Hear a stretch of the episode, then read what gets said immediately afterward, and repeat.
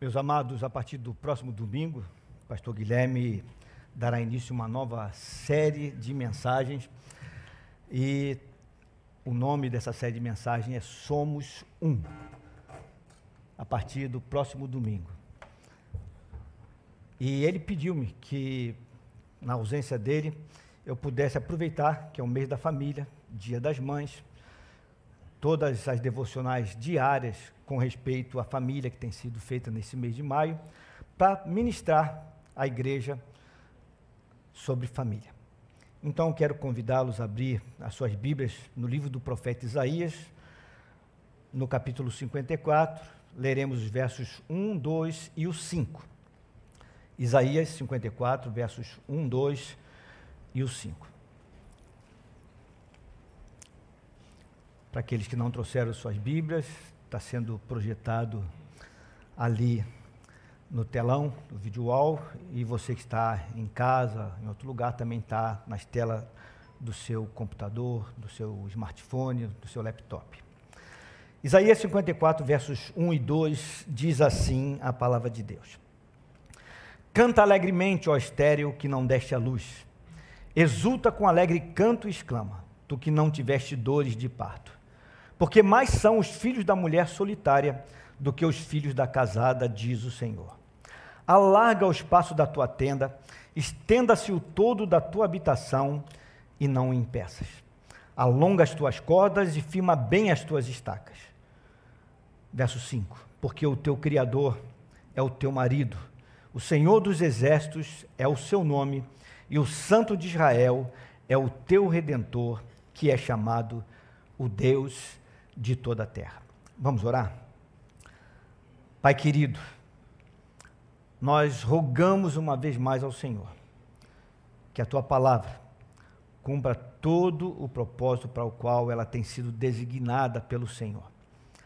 Que ela encontre voz e vez no coração de cada um dos ouvintes, daqueles que aqui estão presencialmente, daqueles que estão participando desse culto em casa daqueles que vão ouvi-lo em uma outra ocasião, ouvir essa mensagem. Que o Senhor fale, trazendo graça, misericórdia e bênção sobre nossas famílias e nossos casamentos. É a oração que nós fazemos a Ti, para a honra e para a glória do Teu santo nome.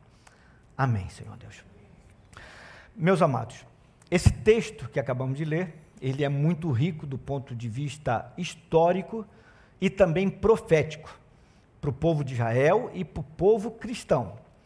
Porque, embora tenha sido é, colocado lá 700 anos antes da vinda de Cristo ao mundo, ele é uma referência à expansão do reino de Cristo. O capítulo 53 fala sobre o rei, o Messias, e esse capítulo fala sobre os componentes do reino.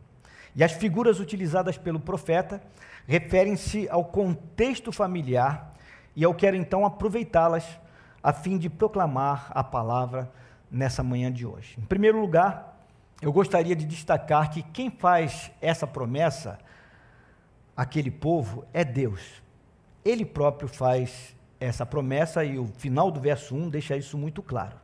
E quando Deus faz uma promessa, ele sempre a cumpre.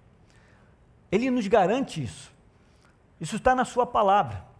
Se lermos no livro dos Números, no capítulo 23, verso 19, nós constataremos o seguinte: Deus não é homem para que minta, nem filho de homem para que se arrependa. Porventura, tendo ele prometido, não o fará? Ou tendo falado, não o cumprirá? Então, meus amados, quando Deus fez essa promessa para aquele povo, ele deixou bem claro que ele produziria um gozo tão grande no coração daquelas pessoas que eles iriam cantar de alegria. Quantos de vocês aqui presentes já cantaram de alegria? Levante uma das mãos. Eu também já. Muitas das vezes debaixo do chuveiro. Sempre foi o meu palco predileto. Já quando pequeno, eu não me importava se eu desafinava ou não. E como eu desafinava. Minha mãe muitas vezes do lado de fora dizia, canta a voz de trombone. Eu não sei porquê, mas tudo bem. Na verdade, eu não estava concorrendo a nada, nenhum tipo de prêmio. Aliás, eu cantava porque já havia sido premiado com uma grande alegria no coração. E quando nós cantamos de alegria, na verdade, a nossa boca está tão somente transmitindo, revelando o que o nosso coração está sentindo. Porque a boca é a grande tradutora do coração humano, é a grande intérprete da nossa alma. O cantar de alegria sempre tem a ver com algo mais profundo que o motivou. Pode ser um fato, uma notícia, um acontecimento. Deus estava dizendo para aquele povo: olha aí, cantem, cantem, e cantem alegremente, pois nesse dia eu estou dando bons motivos para vocês. Eu estou dizendo para vocês que eu vou restaurar a sorte desse povo. E mais, Deus estimulou a que eles expressassem essa sua alegria, não apenas cantando alegremente, mas exultando. E segundo o nosso dicionário da língua portuguesa, exultar é regozijar-se ao extremo, é estar alvoroçado, é estar cheio de contentamento. E no dia de hoje, meus queridos, Deus me trouxe aqui para trazer boa notícia também para a sua igreja. A de que Ele tem preparado bênçãos especiais para os nossos casamentos e para as nossas famílias. Então nós temos sim motivos de sobra para cantar alegremente, para exultar, porque a boa mão de Deus está estendida sobre nossas vidas para nos abençoar. Você crê nisso? Mas Deus tem algumas recomendações para nós, assim como ele também tinha recomendações para aquele povo naquela ocasião. E a primeira recomendação que Deus faz é a seguinte: alarga o espaço da tua tenda. É interessante notar que Deus não recomenda que se aumente o espaço de um edifício, de uma construção, mas sim que se alargue o espaço da tenda. É que aquele povo havia sido levado cativo, passou muitos anos despatriado, desterrado do seu lugar original. E agora estava voltando para o seu território, dando a ideia de um povo nômade, que mudou recentemente o local da sua tenda. Essa é a figura que Deus está usando. Tendas sempre dão a ideia de habitações temporárias. Casas, construções de barro, de tijolos, de madeiras, dão a ideia de uma edificação permanente. Então, do ponto de vista espiritual, assim como Deus falou para aquele povo lá, há tanto tempo atrás, séculos e séculos, no dia de hoje, Deus também está nos abençoando, não para que nós edifiquemos uma casa, uma habitação permanente, mas sim uma tenda. A proposta é a mesma. Para que nós nos lembremos de que nós somos peregrinos aqui nesse mundo. Para que nós jamais venhamos a nos esquecer de que a nossa morada final não é aqui. Nós devemos viver como se nós estivéssemos morando em uma tenda pois esse mundo aqui é lugar tão somente de passagem. O que eu quero dizer com isso é o seguinte: que nós não devemos nos apegar às coisas materiais. Meus irmãos e amigos, jamais caiam na cilada de pensar que ter uma boa casa, ter um bom carro, ter diploma, bom emprego, status, prestígio, uma gorda conta bancária seja suficiente para autenticar o ser. Muitos podem ter, e ter bastante, sem ser. Ter, com certeza, gera conforto, facilidades, mas não enriquece o ser. Que Deus seja sempre o nosso bem maior e que as nossas riquezas na vida e nos nossos lares abundem com os elementos da presença de Deus essa presença que só ela é capaz de produzir. Nós devemos nos lembrar sempre das palavras do nosso Senhor Jesus, dos seus ensinamentos, como, por exemplo, as palavras que ele expressou estão registradas lá no Evangelho de Mateus, no capítulo 6, nos versos 19 até o 21, onde ele afirmou: Não acumulei, acumuleis para vós outros tesouros sobre a terra, onde a traça e a ferrugem corroem e onde os ladrões escavam e roubam, mas ajuntai para vós outros tesouros no céu, onde nem a ferrugem corrói e onde os ladrões não escavam nem roubam. Por quê? Porque onde estiver o vosso tesouro, aí estará o vosso coração. A segunda recomendação que Deus faz e que diz respeito a essa mesma questão, alarga o espaço da tua tenda, é a seguinte: não sejam tímidos, nem mesquinhos, mas sempre tenham em mente o ideal de ampliar a tenda de vocês.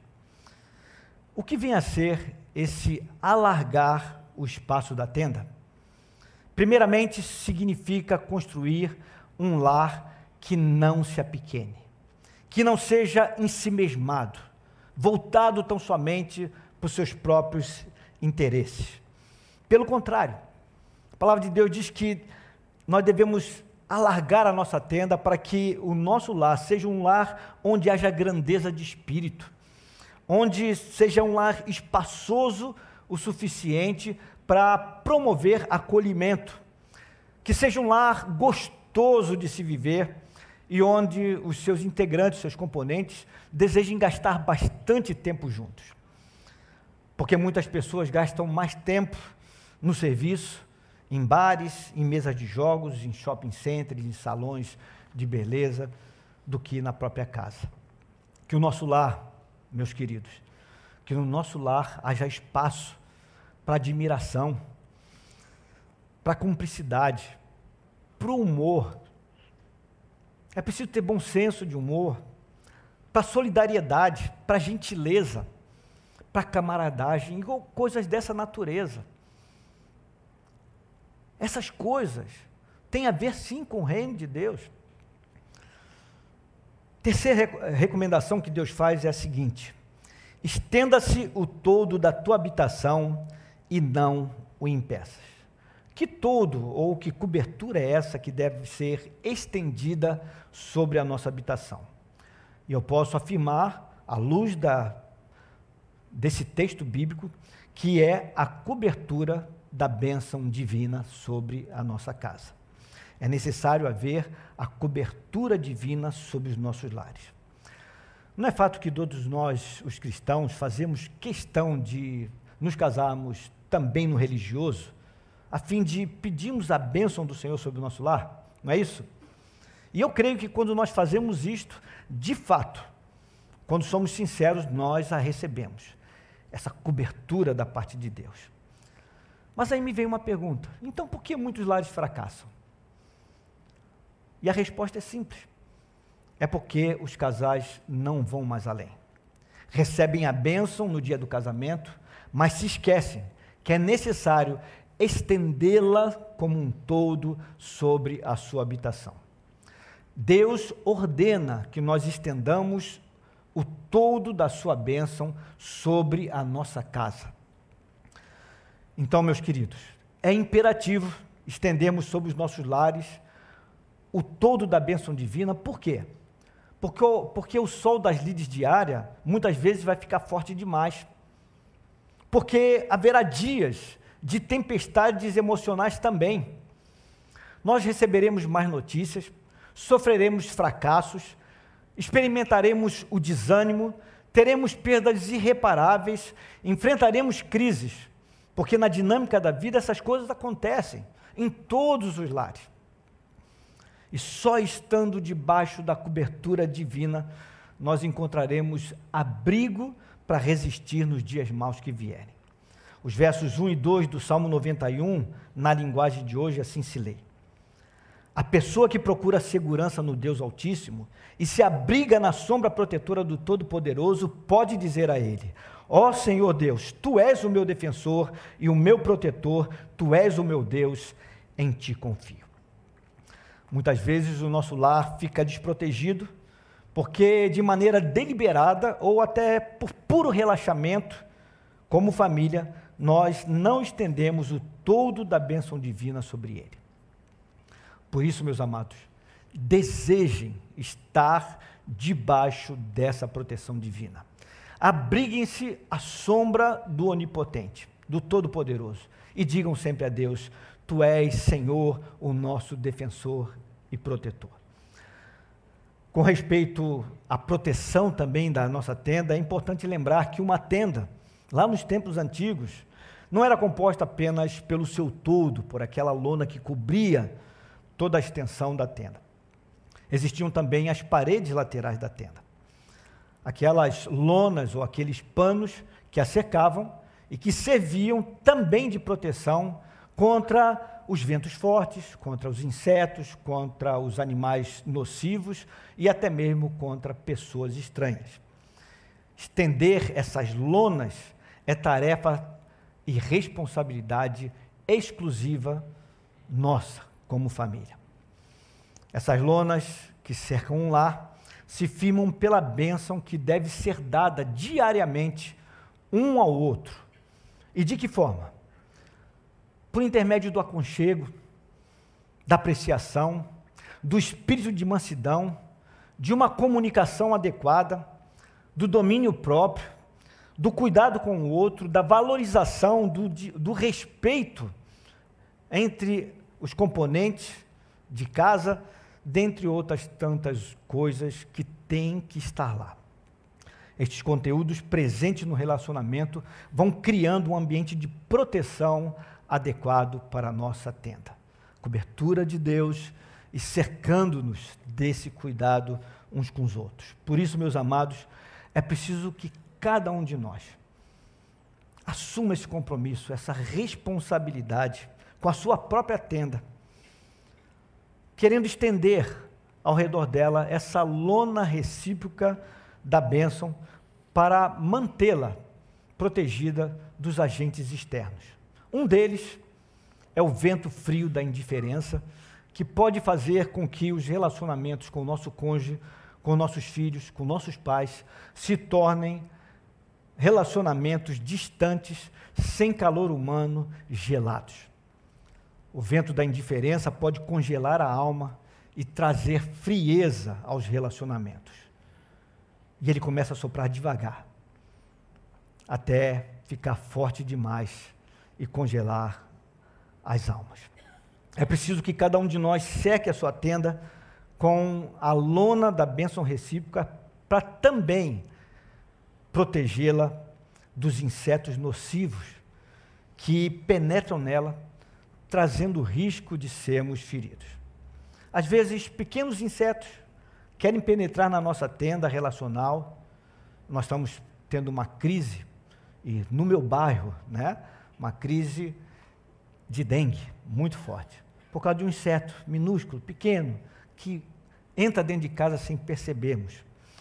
E um desses insetos eu denominei como sendo o mosquito da irritação que entra quase que sem ser percebido, mas que se move perigosamente dentro de casa, nos nossos relacionamentos, e o seu contato e até mesmo a sua picada acabam gerando um ambiente tenso para todos ali na casa. A irritação muitas vezes começa também com uma pequena área do nosso relacionamento e acaba se expandindo por todo o relacionamento, causando muitas brigas e muitos dissabores.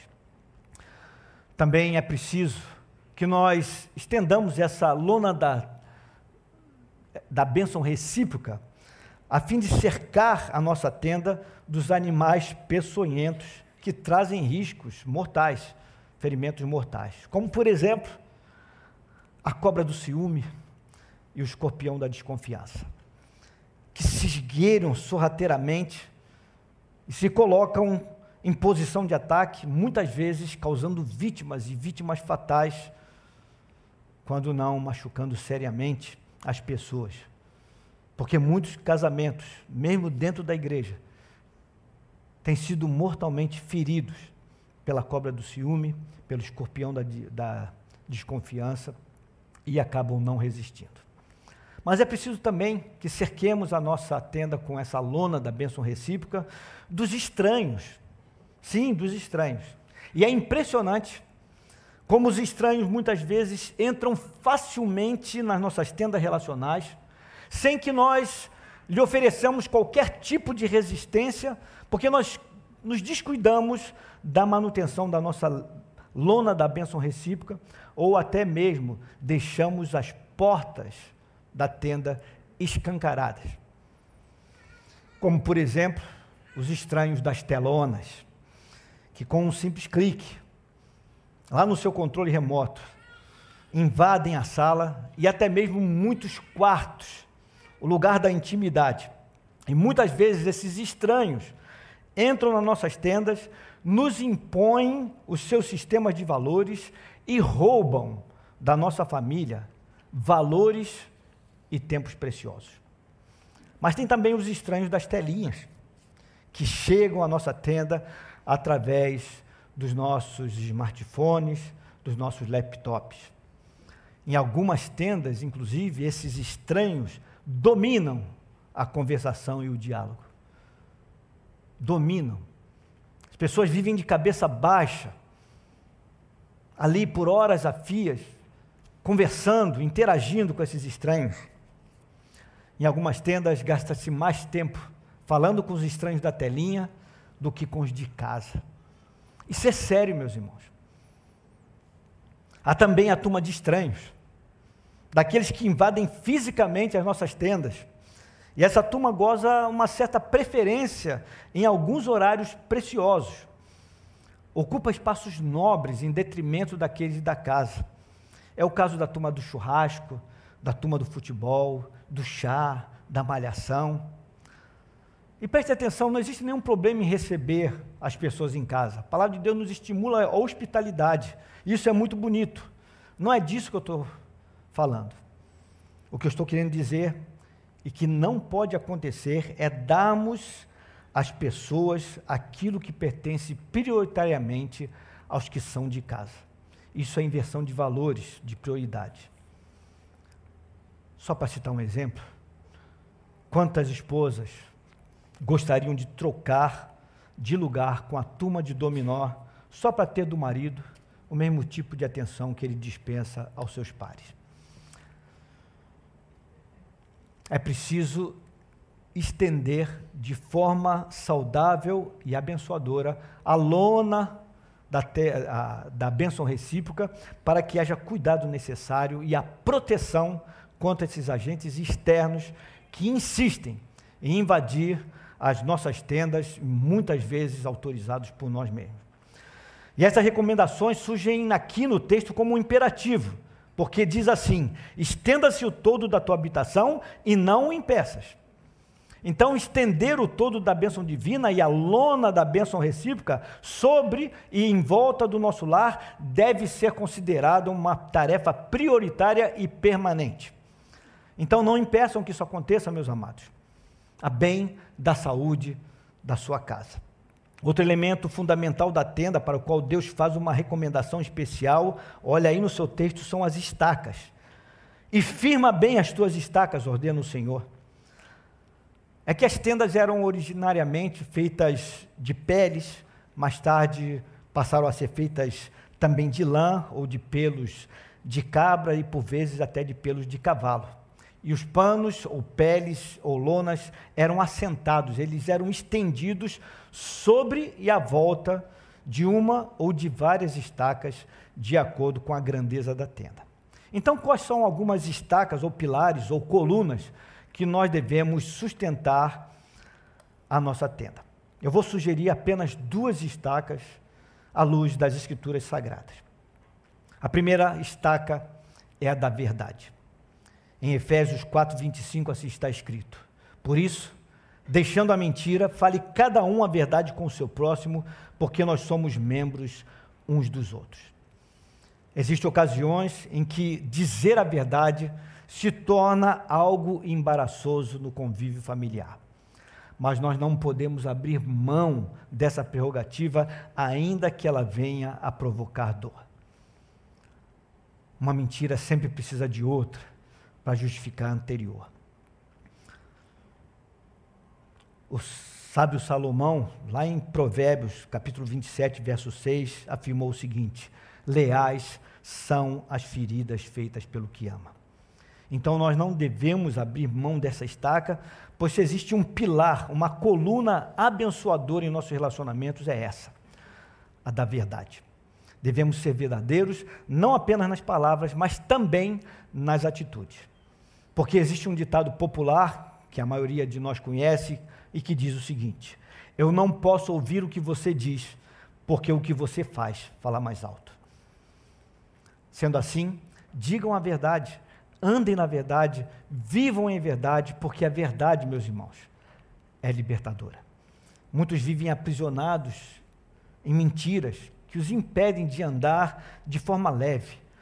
E a verdade traz leveza para a alma, principalmente quando ela cresce e se desenvolve num ambiente de amor. Por isso, a segunda estaca é a do amor. Devemos entender que é imprescindível expressarmos sempre o amor que nós temos uns pelos outros, com gestos e com palavras. Porque se o nosso cônjuge, se os nossos filhos, se os nossos pais precisam ler a nossa mente para saber que nós os amamos, então nunca saberão se realmente são amados.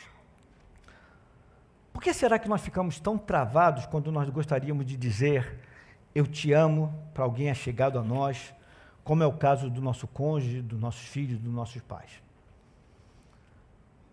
Aliás, você já disse isso para o seu cônjuge, para os seus filhos, para os seus pais, ou para alguém muito especial para você no dia de hoje? Você já falou que os ama? Olhando bem nos seus olhos?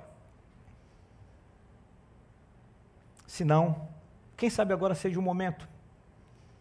Aproveita, deixa. Faça o exercício agora. Faça isso. Você que está em casa. É, você que está aqui, pode levantar do seu lugar, de repente aí você vai precisar. Faça isso.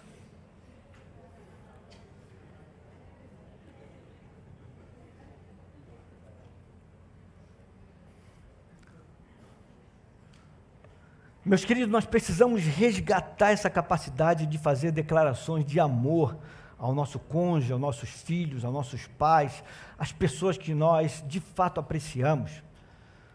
E vocês percebem como nós somos tímidos, sequer nos movemos do lugar, porque nós temos dificuldade sim, então temos que exercitar essa verdade. E pode parecer alguma coisa pequena, mas não é, e você sabe disso. Isso faz um bem incrível ao coração. Mas além de declararmos com palavra o nosso amor ao nosso cônjuge, aos nossos filhos, aos nossos pais, aos nossos irmãos, nós devemos também tornar prático esse amor. Porque o amor, ele tem de se cristalizar, ele tem que se tornar palpável, tem que tocar o outro, ele tem que se envolver, tem que se aprofundar. Porque o verdadeiro amor, ele sempre pode e deve ser demonstrado. O apóstolo João, lá na sua primeira carta, no capítulo 3, no verso 18, afirmou o seguinte: Filhinhos, não amemos apenas de palavra nem de língua, mas de fato e de verdade. É porque isso envolve ações, atitudes, gestos, obras. O amor é a principal estaca de uma tenda bem, bem construída. Outro elemento fundamental da nossa tenda, sobre o qual Deus faz recomendação, são as cordas. Ele recomenda: alonga as tuas cordas. São as cordas que suportam o peso e a tensão entre as estacas, os panos, os pinos que seguram a tenda. Por isso, elas devem ser fortes e com capacidade de serem alongadas quando se fizer necessário. Eu quero propor aqui algumas cordas, vou pedir que o pessoal também da transmissão me ajude. Eu sei que o nosso horário está correndo, eu não queria que corresse tanto, mas ele está correndo. Se eu pular alguma coisa, vocês me sigam aí, tá? Eu quero citar algumas cordas que têm que ser utilizadas para suportar essa tensão tão necessária para firmar a tenda. E a primeira corda é a da misericórdia. Porque sem misericórdia é muito difícil conviver em família. O exercício da misericórdia tem que ser alguma coisa constante, diária no nosso viver. Essa é uma das coisas que nós mais precisamos utilizar em nossas tendas. E como precisa ser alongada? Porque sem misericórdia a casa cai. Misericórdia, diz o nosso dicionário, é sentimento de dor e solidariedade com relação a alguém que sofre uma tragédia pessoal ou que caiu em desgraça, acompanhado do desejo ou da disposição de ajudar, de salvar essa pessoa. É compaixão, é o benefício que se presta a um sofredor. E meus amados, tem muita gente endurecida dentro de casa. Gente que perdeu a capacidade de dar ao outro a chance de um recomeço. Falta compaixão nos nossos casamentos e nas nossas famílias. Pessoas que não se falam, não se olham, não se tocam há muito tempo. Mas é preciso ser solidário, sentir a dor do outro, encorajá-lo, ao invés de o colocarmos ainda mais para baixo. E é preciso coragem para, de forma concreta e verdadeira, manifestarmos o nosso apoio aos nossos familiares quando alguém dentre eles está se sentindo fracasso, quando alguém dentre eles está debilitado, quando está preocupado ou tristonho, ou quando até mesmo cometeu algum erro contra a nossa própria pessoa. Porque a corda da misericórdia tem que ser forte e flexível e abundantemente usada para amarrar a nossa tenda e suportar a tensão que resulta dos relacionamentos, sobretudo do relacionamento a dois. A segunda corda é a da ternura. A ternura é muito importante no relacionamento de casamento, meus amados. Todos nós desejamos ser tocados com ternura, seja com gestos ou palavras. Um marido e uma mulher que são sábios entendem o valor do toque para um relacionamento saudável. A importância de um abraço, de uma declaração de amor, de um gesto carinhoso. O toque sexual é importante em qualquer relacionamento que cresce e se aprofunda, mas não obstante isso, esse não deve ser o único momento onde um casal se toca, porque a intimidade entre o casal se desenvolve por pequenos atos de ternura, seja na cozinha, seja andando juntos de mãos dadas na rua, seja se sentando no sofá da sala, aconchegados, às vezes nem para bater um papo, só ficando ali, seja enviando uma mensagem por qualquer meio, seja presenteando, seja levando o café da manhã na cama, e gestos pequenos assim. Mas os filhos também precisam ser tocados com ternura e com carinho. Cobranças Cobranças de resultado, muitas vezes só aborrece os nossos filhos, ainda que sejam cobranças justas. Porque tem que haver cobranças sim, mas a camaradagem, o companheirismo, a amizade entre pais e filhos, a cumplicidade saudável são coisas oportunas e necessárias para a saúde dos relacionamentos entre pais e filhos. E aí eu quero chamar também os filhos à responsabilidade de fazerem isso uma via de mão dupla, pois alguns têm se tornado grosseiros, mal educados no trato com os pais, desobedientes e até mesmo mentirosos. Vocês também são responsáveis por manter a corda da ternura flexível e esticada dentro de casa. Nós temos responsabilidade, somos um reino, um reino espiritual. A terceira corda é a do perdão. E muitas tendas acabam caindo porque as cordas do perdão se romperam. Meus queridos, família é um lugar de exercício de perdão. O que é que a gente faz com o pecado do erro, ou, ou o erro do outro? O que, é que a gente faz com isso? Existe um cântico do cantor Azaf Boba que diz: Família é o lugar onde sempre se tem outra chance, mãos estendidas que ajudam a recomeçar. Perdoar não é fácil, mas é um processo que todos nós precisamos adentrar. É fácil amar os outros quando eles não nos atingem. Muito fácil. Mas muitas tendas já ruíram, ou estão ruindo, pela incapacidade de perdoar o outro. Nós precisamos fazer da oração do Pai Nosso um desafio para a nossa própria vida.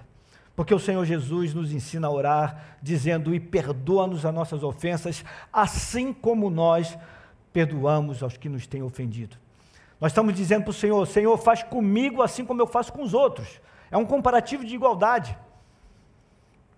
Muito embora o nosso cônjuge, pais, filhos nos ofendam, e nós venhamos a passar noites e noites sem dormir, a ficarmos com nossos olhos inchados quando nos lembramos das coisas que nos ferimos, que nos feriram, quando nós viemos a sentir dor no coração ou mesmo no peito, nos sentindo subtraídos, nós precisamos ter essa disposição de perdoá-los na mesma proporção que nós desejamos que o Senhor nos perdoe pelas ofensas cometidas contra Ele. Feliz aquele que pode perdoar e feliz aquele que aceitar o perdão na dimensão da oração ensinada por Jesus. E quando se fala em perdão, meus amados, necessário se faz falar em confissão. A confissão é uma das coisas mais difíceis de se fazer, mas também uma das mais preciosas de se viver. A confissão ela abre espaço para cura.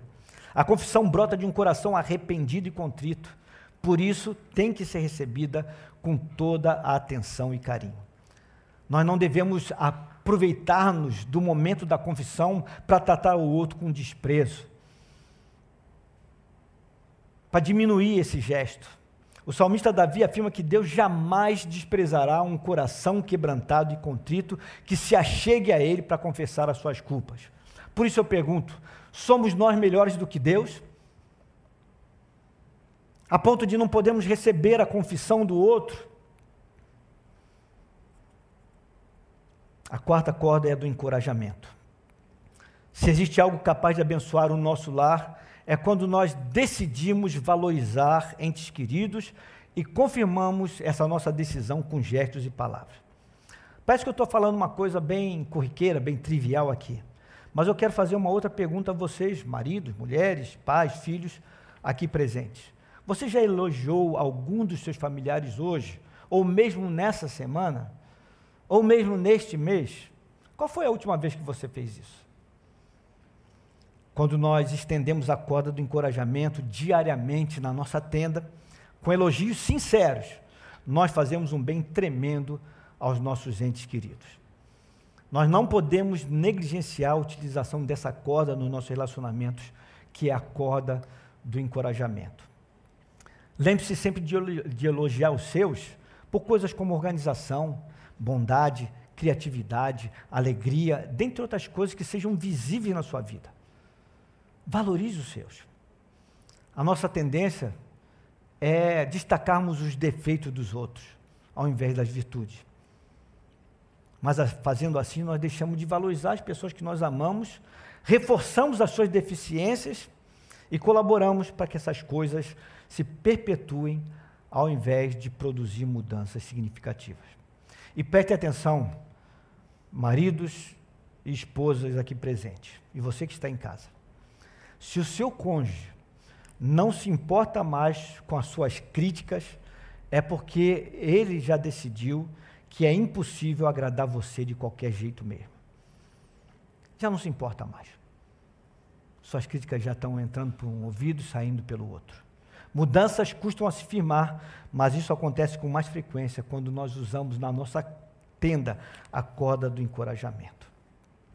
O sábio Salomão também afirmou lá no capítulo 25, verso 11 do seu livro de Provérbios: Como maçãs de ouro em salvas de prata, assim é a palavra dita ao seu tempo.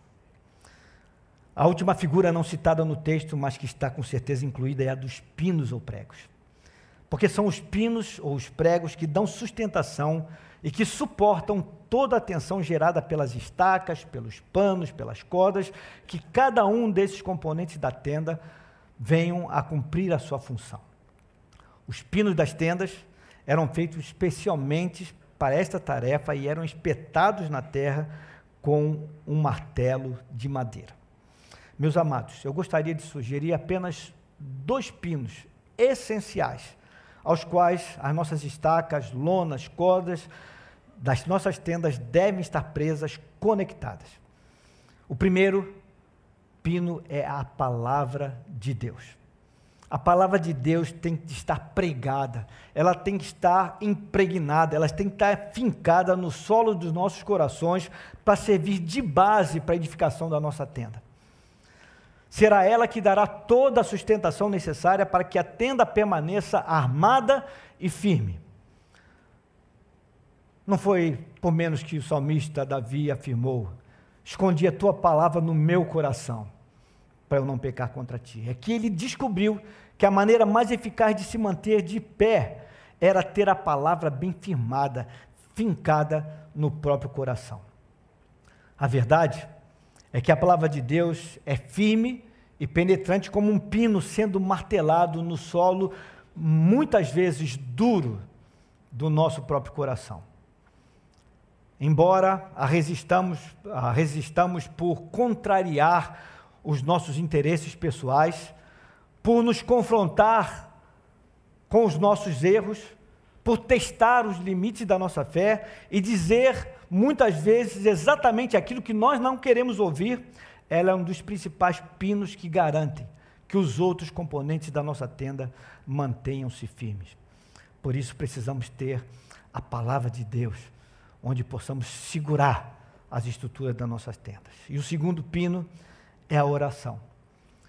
O principal desafio que nós enfrentamos não é o de escapar dos problemas, mas o de percebermos a presença de Deus nos rodeando. É importante destacar que os pinos de uma tenda geralmente são os elementos cuja presença são menos notados. Mas eles estão lá, fincados e cumprindo o seu importante papel de sustentação. Muitas das nossas batalhas em casa, elas são ganhas na oração, no silêncio do quarto, no silêncio da alma, quando ninguém está vendo, por isso, meus amados irmãos, não abram mão das orações, pois somos pinos que nós fincamos no solo do coração de Deus. Deus estará lá quando nós o sentimos e quando nós não o sentimos. Ele estará lá quando nós o percebemos e quando nós não o percebemos. E nos orientará constantemente e manterá a sua promessa de que vai fazer o que disse que faria, mesmo quando parecer que ele nada está fazendo por nós. Aos seus amados ele dá enquanto dormem. Assim sendo, nossas lonas, estacas e cordas devem estar sustentadas, presas, conectadas a esses pinos. E eu quero terminar essa mensagem afirmando que no final das contas, a firmeza da nossa tenda depende de com quem nós estamos casados. Você concorda com essa afirmação? Sim? Não? Vou repetir. A firmeza da nossa tenda depende de com quem nós estamos casados. Ouça o que diz o verso 5 do nosso texto base. Porque o teu Criador é o teu marido. O Senhor dos Exércitos é o seu nome. E o Santo de Israel é o teu redentor, que é chamado o Deus de toda a terra. Quem é o teu marido? o teu Criador. Você, criança, você jovem, adolescente, solteiro, você que é casado, você que é homem, você que é mulher, todos nós temos um marido, nós somos a esposa. É isso que diz a palavra de Deus. Nós somos aquela noiva no estágio de que está preparada para receber o noivo. Só Deus nos dá condição de restaurar a tenda, porque Ele é o nosso marido, de perdoar um dia aqueles que nos machucaram, de trazer de volta o rejeitado, de reconstruir, de restaurar. Só Deus possibilita construirmos de forma saudável o nosso lar. O verso 127, o verso 1 do Salmo 127 afirma: Se o Senhor não edificar a casa, em vão trabalhos que a edificam, porque se depender de nós, nós jamais conseguiremos. Ai de nós se a nossa sustentação, se a sustentação da nossa tenda dependesse tão somente de nós mesmos e dos nossos familiares. Foi o próprio Senhor Jesus quem afirmou em João 15, versos 4 e 5: Está em mim e eu em vós. Como a vara de si mesma não pode dar fruto se não estiver na videira, assim também vós se não estiverdes em mim. Eu sou a videira, vós as varas. Quem está em mim e eu nele, esse dá muito fruto. Por quê? Porque sem mim sem o esposo, nada podeis fazer. Então, amados, prossigamos firmemente, confiados nessa verdade, porque o apóstolo Paulo a descobriu e assim se expressou de forma maravilhosa. Porque dele e por ele e para ele são todas as coisas. Glória, pois, eternamente a ele. Amém. Que o bom Deus nos abençoe e que ele tenha misericórdia de nós. Eu quero orar por qualquer família, nesse momento, encerrando esse culto, que precisa das orações, um clamor do Senhor. Ou para aqueles que dizem tão somente, Senhor, me ajuda a manter a tenda saudável contigo, que és o meu marido. Fique de pé, eu quero orar. onde quer que você esteja.